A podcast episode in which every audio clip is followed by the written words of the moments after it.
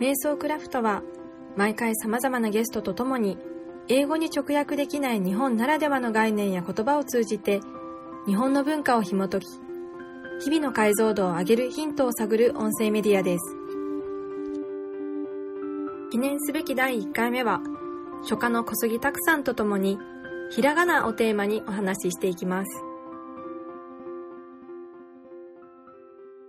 えっと、瞑想クラフトというタイトルで、はい、ポッドキャストをスタートすることになりまして、私、伝統文化大好きで、いろんな伝統文化、はい、これまで、まあ、あの、いろんな方とお話しながら勉強してるところなんですけど、まあ、いろんなその伝統文化に共通することとして、その日本の精神性っていうことをすごく考えることが多くて、はい。で、それをちょっとこう、言葉を通じて読み解いていきたいというか、もっと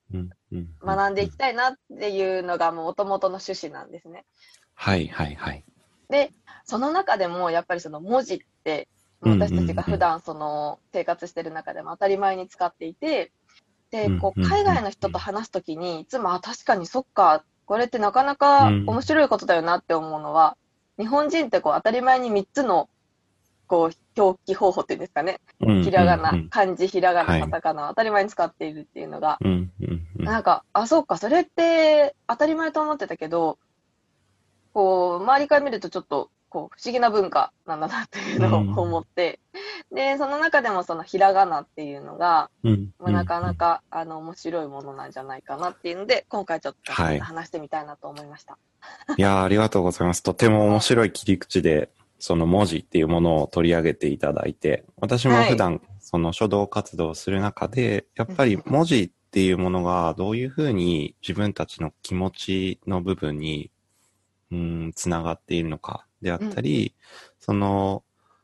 タイプされる文字ではなく、手書きで書く文字って、じゃあどういう違いがあるのかっていうのは常に私の中でも考えているテーマなんですね。うんで、やっぱりそれを考える中で、日本語の中にある漢字、ひらがな、そしてカタカナ、今回取り上げるひらがなももちろん入るんですけれども、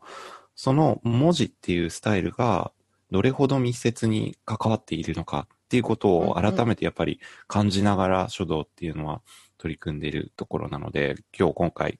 こうしてお話しさせていただけるのをとても楽しみにしています。はい。私も楽しみです。ではでは早速なんですけど、はい、ひらがなの 成り立ちというか、はい、はいはいはい。カタカナとどう違うのかっていう、はい、漢字とのつながりとかっていう、ちょっと簡単に分か初めてひらがなというものを耳にする方でも分かりやすいように教えていただけますか、はい、そうですね。まず、そのひらがなっていうものが、まあ、どういうふうに成り立っていったのかっていうのを語るときに、まず押さえておきたいのは、ひらがなってそもそも何なのかっていうところだと思います。で、日本で使われている文字というのは、さっきカオルさんがおっしゃってた通り、大きく3つ、3種類あるというふうに一般的には分けることができます。うん、それは、えー、一番おそらく有名なのは漢字ですよね。チャイニーズキャラクターと言われるもの。で、それからカタカナ、ひらがなというこの2つと、えー、漢字の3種類になります。で、この中でひらがなというものは主にどういった時に使われる文字なのかというと、えっ、ー、と、この文字はこの後、あの、詳しく見ていきたいものとしては、表音文字、表意文字の違いというのがあるんですが、これひらがなって表音文字なんですね。なので、漢字の補足的に使われる、あるいは、ひらがなそれ自体で漢字では表せない名詞であったり動詞であったり、単語それ自体を表すときに使われます。で、カタカナとの違いっていうところで言うと、カタカナも同じく表文字なんですけど、カタカナというのは主に外来語を指す名詞の場合にカタカナが日本では使われることが現代は多いです。で一方で、和製、あの、もともとあった日本の言葉を表すときにひらがなを多く使うシーンが多いというふうに言われています。で、そもそもその成り立ちのところにいよいよ入っていくんですけれども、ひらがな、えっと、日本史的には我々学校の授業の中では、平安時代、だいたい8世紀から12世紀ぐらいの時代なんですけれども、その時代に日本で生み出されたというふうに習います。この時代にひらがなができたと一言で習ってしまうわけなんですね。ただ、このひらがなができるまでっていうのはとても長い時間をかけて作られています。もともとひらがなっていうものは漢字をもとに作られているというのはご存知でしたか？はい。はい。そうなんです。ひらがなというのはそれぞれの文字は漢字、ある特定の漢字を漢字、えっ、ー、と、どんどん崩していった書体として書かれてたものが、結果的に音として残ったものがひらがなとして使われるようになりました。で、一番最初に日本に漢字が入ってきたところから日本の文字史というのは始まるんですね。日本語を我々は話し言葉として日本語を話してたわけですけれども、それまでそれを書き言葉として書く文字を持っていなかった。そこに中国から漢字という文字が入ってくるんですね。ところが、やはり中国の漢字というのは、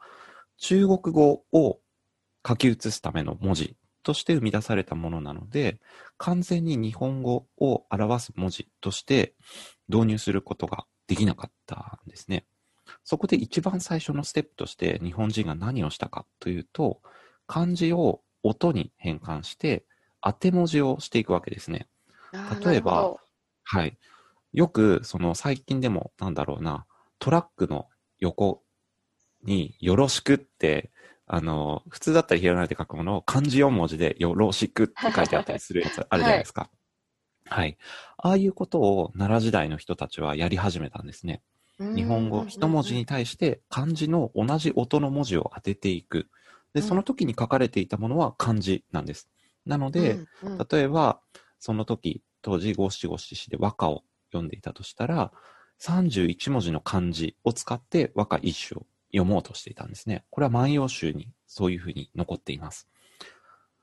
で、それを少しずつ崩していったときに、次に、えー、まだひらがなは登場しないんですけど、登場する前の段階として、変態仮名という時代を経ます。はい。はい。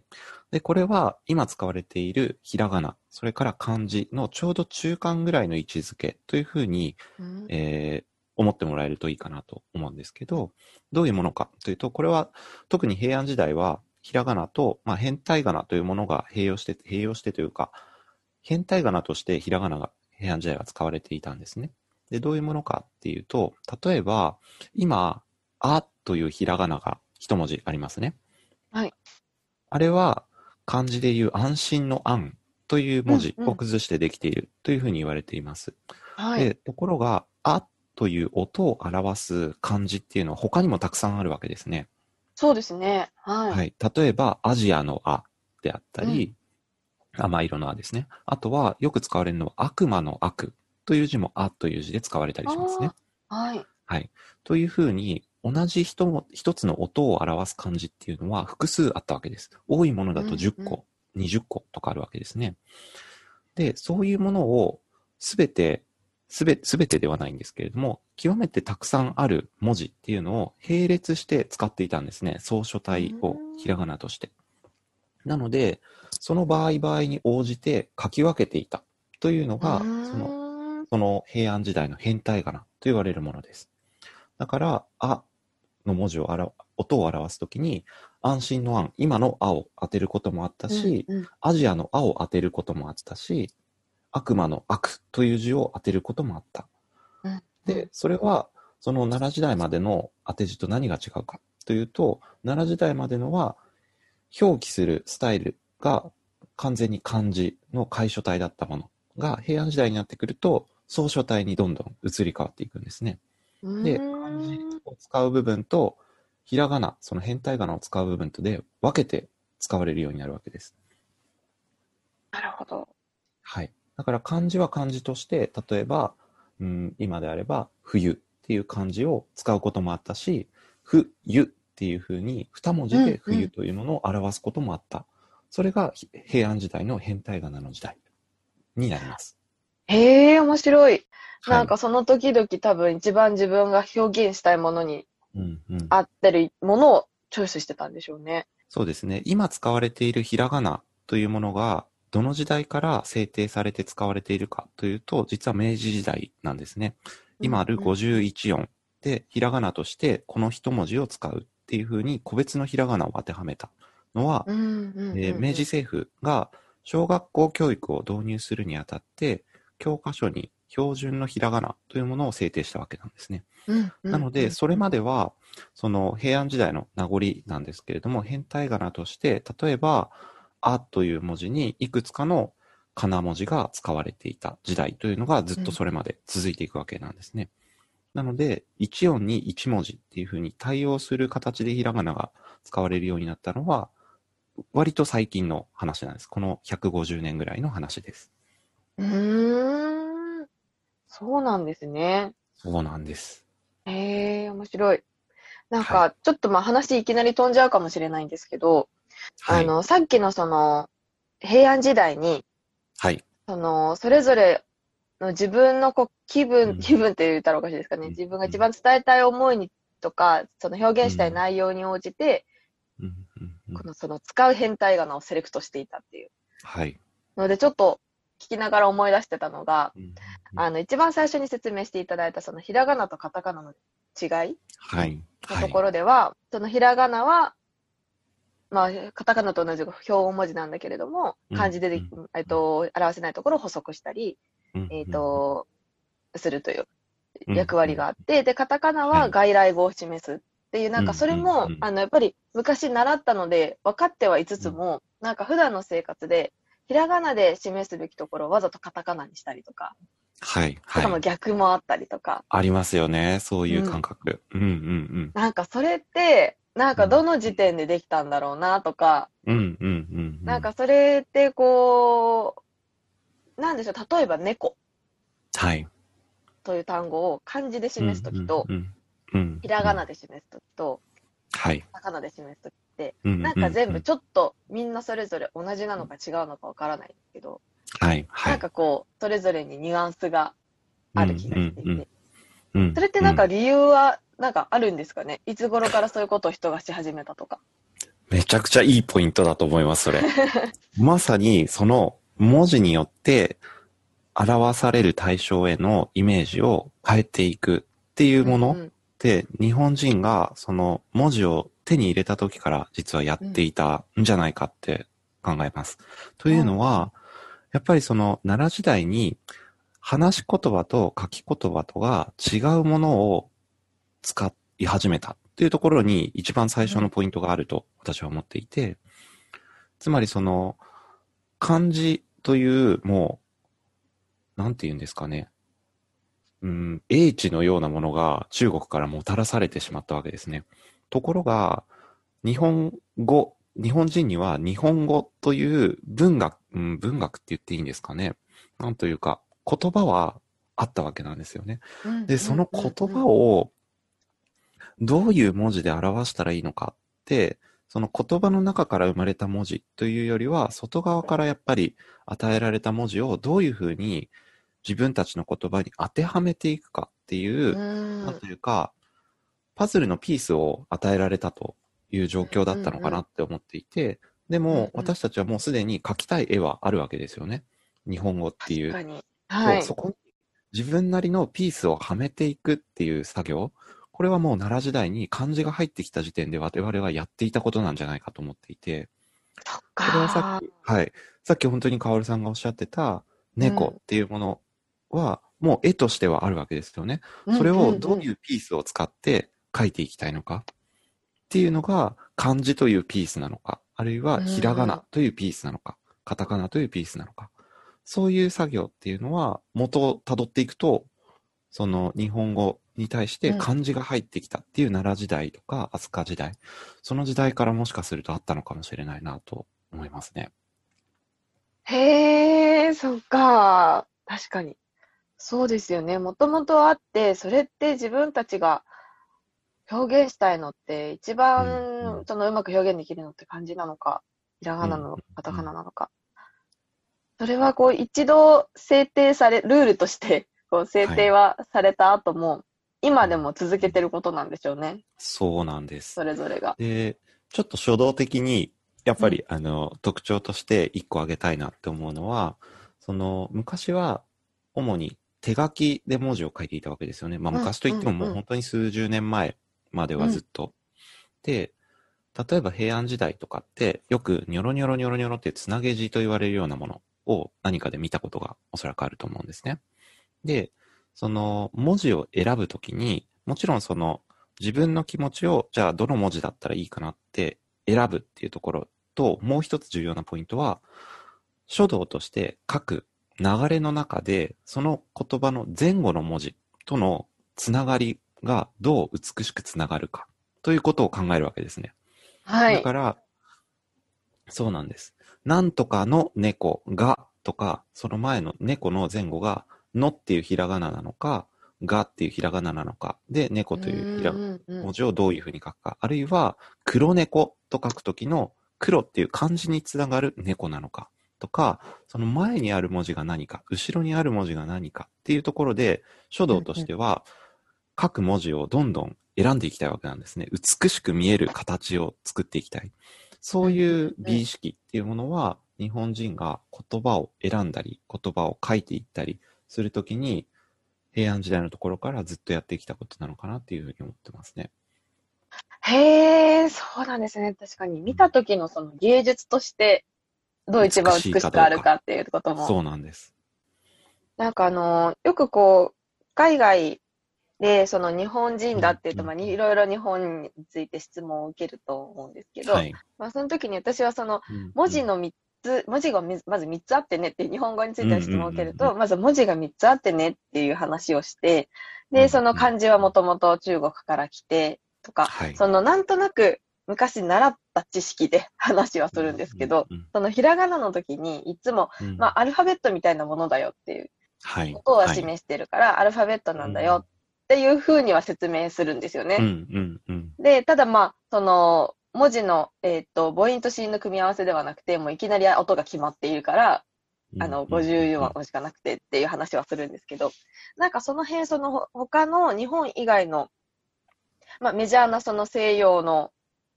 えっ、と、表記方法というか、うん。アルファベットとひらがなの違いっていうのって何かあります？ああると思いますか？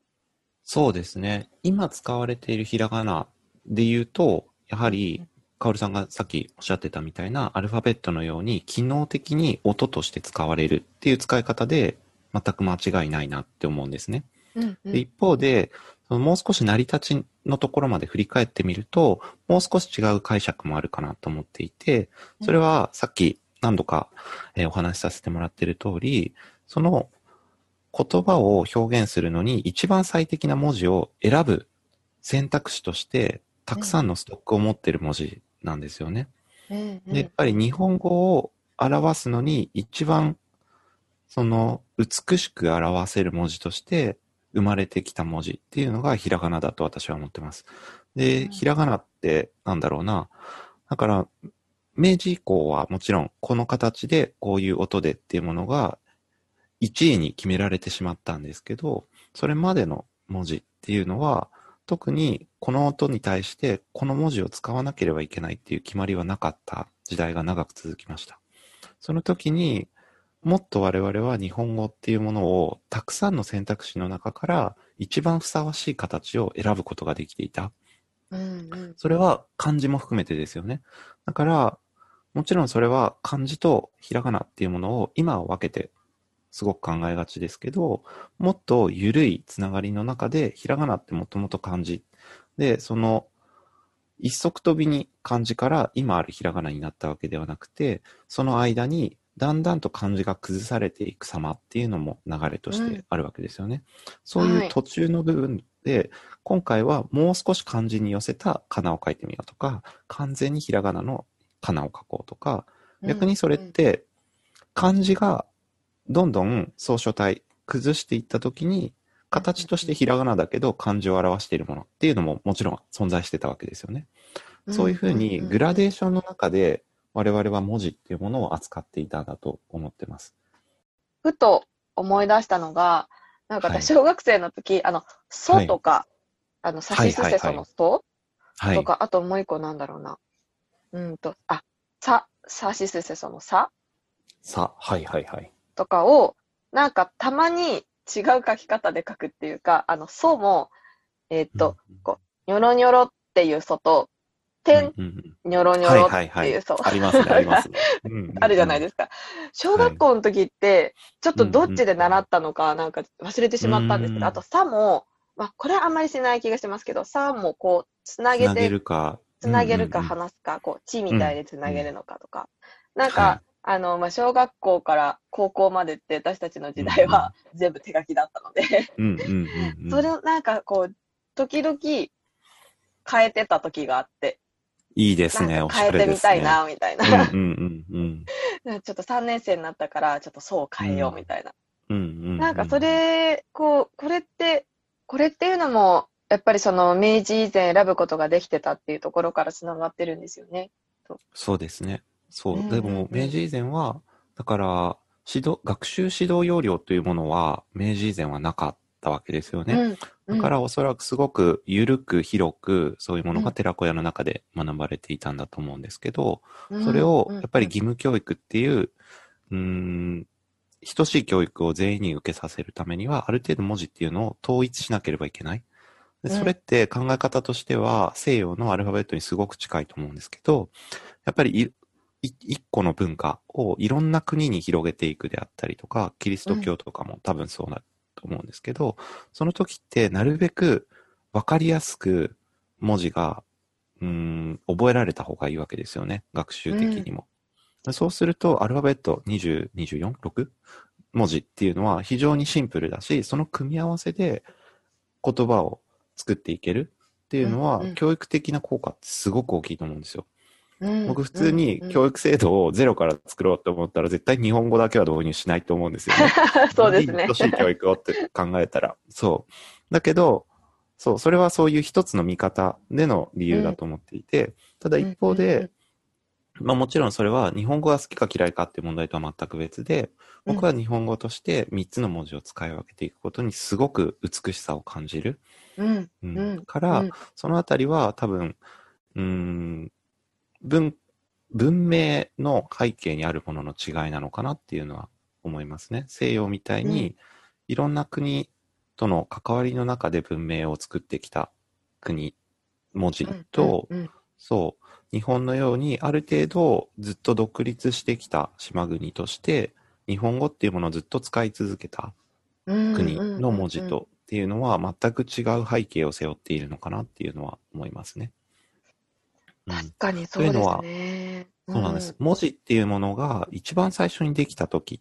それはエジプトとかヨーロッパ、あるいはインドの地方でもどこもそうなんですけど、一番最初に人が文字を作った時って絶対に表意文字を作るんですよね。絵文字と言われるようなものですね。だから、くさび型文字であったりとか、神聖文字であ、エジプトの神聖文字だったりっていうのは、3000年、4000年前に作られた文字ですけど、すべて、例えば、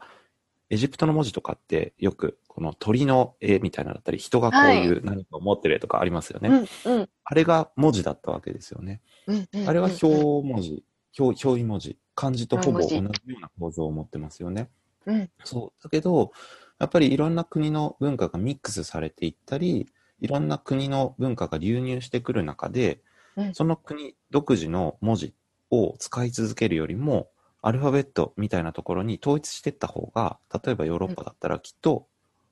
文明ってどんどん先に、先に進むっていう言い方がいいのかわからないですけど、うん、変化の中ではそういう文字が使われることがきっと多かった。だからどんどん表表文字、アルファベットに変わっていったっていう背景はあると思いますね。あの、日本語と、ちょっと他の言語、まだ調べきれてないとこありますけど、その、オノマトペって日本語は面白いなって、まあ、特に英語との違いで言うと、英語って何かが、こう、硬いものが硬いものにぶつかる音っていうの一個で決まっていて、なんかそのぶつかっている音っていうふうに会話の中で表現するんですけど、日本語ってなんかその時々でドーンって言ってもいいし、バーンって言ってもいいし、みたいな。だからこう、え、日本語で読む漫画と英語で読む漫画って全然違ったりして、なんか英語だと全部バンになってるみたいな。だけど日本語だとそれがその時々になんかドドンだったり、なんか、で、違うんですよね。なんかそれも、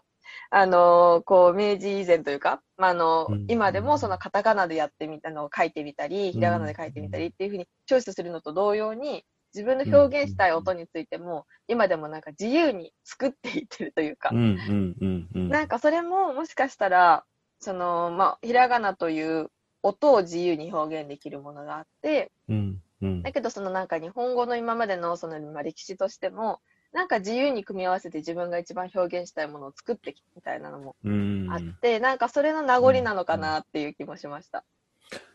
それすごい面白いポイントですね。確かに、その音を表すのに一つの文字があるっていうのは日本語すごい面白いなと思ってて、単純に、うん。だって51文字で音を表せるわけですよね。うん。だし、うん。それをカタカナっていう変換の仕方もあるし、それに濁点とか半濁音を、半濁点をつけるみたいな変換を考えると200通りぐらいの音の種類がやっぱあると思ってて、例えば、うんうんうん。そう、カンカンカンっていう音に対しても、ひらがなでカンカンと書くのか、カタカナでカンカンと書くのか、あるいはそこに濁点をつけてガンガンにするのか、それをカタカナ、ひらがなパターンと、かに丸をつけるっていうパターンもあっていいと思ってて、例えば、アイウェオに濁点をつけると、何とも言えない音になったりするじゃないですか。はい。ああー、なのか。悲壮な感じになりますよね。そうそうそう。そういう、なんというか、オプション、字に対するオプションっていうのは、日本語は本当にバラエティがあるなって思いますね。うんうんうん。うん、確かにその文字を、意味を伝えるためのにこうツールとしてだけではなくて、芸術としても使っている。うん、うん、これあの、ちょっとひらがなっていうところからはずれちゃうんですけど、あの、うんたくさんのその作品の中で、まあ、ちょっと前もお話ししましたけど、えっと、鹿を漢字なんだけど、絵っぽく見せているうん、うん、うんも。の。あれすごく私好きで、あれのひらがなバージョンみたいなのもあるんですか？ひらがなバージョンみたいなのは、今は鹿ではないんですけど、例えば、うんうんあの、今度の牛、牛年ですよね、来年。はい。そう、それの牛バージョンっていうのは実はあってですね。ちょっと。今、今送れるかなはい。すごいかっこいいですね。で、この黄色背景の方、6枚載ってる方が漢字うんうん。の牛なんですね。で、漢字って一口に言っても、これぐらい書体があったり、書きぶりで変わってくるっていうもの。で、うんうんそれから、そうなんです。で、銀色背景の方に行くと、また、えーっと、ひらがな、アルファベットと、墨絵と、カタカナっていう風に移っていくわけですけど、例えばひらがなの方で言うと、その、うの点のところを、ちょっとだけ角っぽく書くと、すごい牛の絵に見えたりだとか、本当だ。そうなんです。そういう風に牛の柄、白黒のところをもっと強調させてアルファベットを書くであったりとか、その牛の荒々しさみたいなところをカタカナで表現したり、あるいはそれをもう墨絵としてペタペタと、これ紙をスタンプみたいにして和紙をくしゃっと丸めたもので押したものなんですけど、うーん。で、そう、これがすごくその、一個のつながりの中にきちんと収まっているっていうのが、その書が日本語、いろんな文字を扱えることの理由かなと思っていて、うんうんうんうん。そうなんです。で、やっぱりそこの一番軸にあるのって、牛っていうものそのもののイメージだと思うんですよね。はい。そこに対して、ひらがなだったり、アルファベットだったり、ひカタカナだったりっていうもの、文字としてのピースはたくさんあるけど、相対として作っているのは、牛っていう自分たちの頭の中にあるイメージそのものを、私は表出させようっていうところの一つの手段が、書に現れてくるわけなんですよね。うんそういう面白さの中の一つとして、ひらがなっていうピースは、日本の中で外せないピースかなっていうのは思ってますね。なるほど、面白いですね。そっか、その、平安時代であってるのかな。その、ひらがなができたことで、はい。女性も、その文字を書くというところに参画がどんどんできるようになったっていうのを歴史で習った気がするんですけど。はい。はい。それも、なんでしょう、その、それはその、もともとその漢字を、なんかありますよね。その漢字を使うのは男性だけだったとか、うんうんうんまあ、そういう歴史的な背景がうんうんいろいろあると思うんですが、そのひらがなができたことによって、それがその万人に広がる、広げることができた。うんうんうんうんなんかその辺って、なんか。いいポイントですね。さすが、なんか、はい、いや、もう、めちゃくちゃ真面目にきっと勉強されていたんですね。小中学校でっていう。そう、本当にその、ひらがな、カタカナで、うん、あの共通している部分って、かなって言われる部分ですよね。うんうん。かなっていうものを漢字で書くとどういう漢字かご存知ですか？仮の名前ですね。あ、そうなんです。それに対して、漢字を何というか知っていますか？えっとですね、仮の名前に対応する形で、真実真実の真に真の名前と書いて、マナという言い方をするんですね。あ、そうなんですね。はい。なので、それまで平安時代って、漢字というものが正式な文字で、ひらがなというのは仮の文字として、漢字をマナ、カタカ、ひらがな、カタカナ、ひらがなをかなという言い方をしていました。だから、例えば古今和歌集とかでも、マナジョ、カナジョっていう序文が2つあるわけなんですね。で、マナジョっていうのは漢文で書かれた序文なんですね。なので、それが正式な序文として残っている。漢文として。うんうん、だけど、その後に、紀貫之は、カナジョという日本語で、ひらがなで書いた序文を載せてるんです。うん、で、うん、大和歌は人の心を種としてっていう、その和歌っていうものは人の心の中から出てくるものを我々は書いているんだっていうことを、かなのところではつらつらと書いているんですね。そういう書き分けっていうのは平安時代の時にあった。例えば、かなを使った日記文学であったり、物語文学、紫式部の源氏物語であったり、うん、あとは、えっと、清少納言の枕草子、あるいは、紀貫之が女性になり変わって書いたって言われる土佐日記であったり、うんうん、そういう、その文学上のマスターピースを生み出した背景っていうのは、そういうところにも理由はあるっていう意味では、すごく評、うん、ある意味では評価できる文化の一つなのかなっていうのは思いますね。ひらがなの方が、うん、うん、ちょっとこう柔らかく感じるとか。そうなんですよね。ね。で、漢字で書くと、力強いみたいなイメージがあったりっていうのは、まあそこはこう、うん。名前ですよね。ひらがなが使われる名前って女性の名前ですごく多い。だけど、うんうんうんうん、男性の名前でひらがなってなかなか使われないんですよね。なかなか見ないですね。うん。はい、これからきっと増えていくんだとは思いますけど。うん、うん、うん。えー、ちょっとですね、そろそろ時間も最後になってきたので、はい、えっ、ー、と、ちょっとお聞きしたいのが、最後にですね、お聞きしたいのが、はい。好きなひらがなってありますか？好きなひらがな。あー、なるほど。これを聞かれるとは思わなかったですね。見て嬉しくなるとか。えっとですね、そういう意味で言うと、やはり私が、うーん、多分一番書く機会の多いひらがなって、のとかしとかなんですよ。だけど一方で、うんうん、やっぱり自分が書道をやっている中で、うん、美しさっていうものをすごく突き詰めたいなって思うんですよね。文字の美しさっていうものを。うん、その中で考えていくと、ひらがなのみという字、まみむめものみですね。はい。このみという字の元になっている漢字は美しいという漢字なんですね。あ、そうか。なんかすごい違いますけどね。見た目。そうなんです。そうなんです。あの、美術の美ですよね。それをどんどんどんどん崩していくと、美になっていくんですね。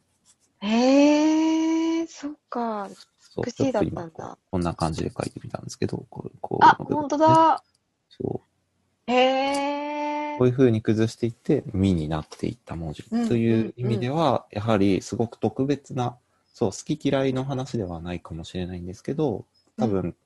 その書っていうものをやる人にとっては、その美しさ、文字っていうものをすごくリンクさせてくれる特別な文字として、この文字はあるのかなと思いますね。ああ、素晴らしい。すごく素敵ですね。ありがとうございます。あとりあえずこれで100点回答でいいですか ?100 点回答です。歴史も踏まえた回答でしたね。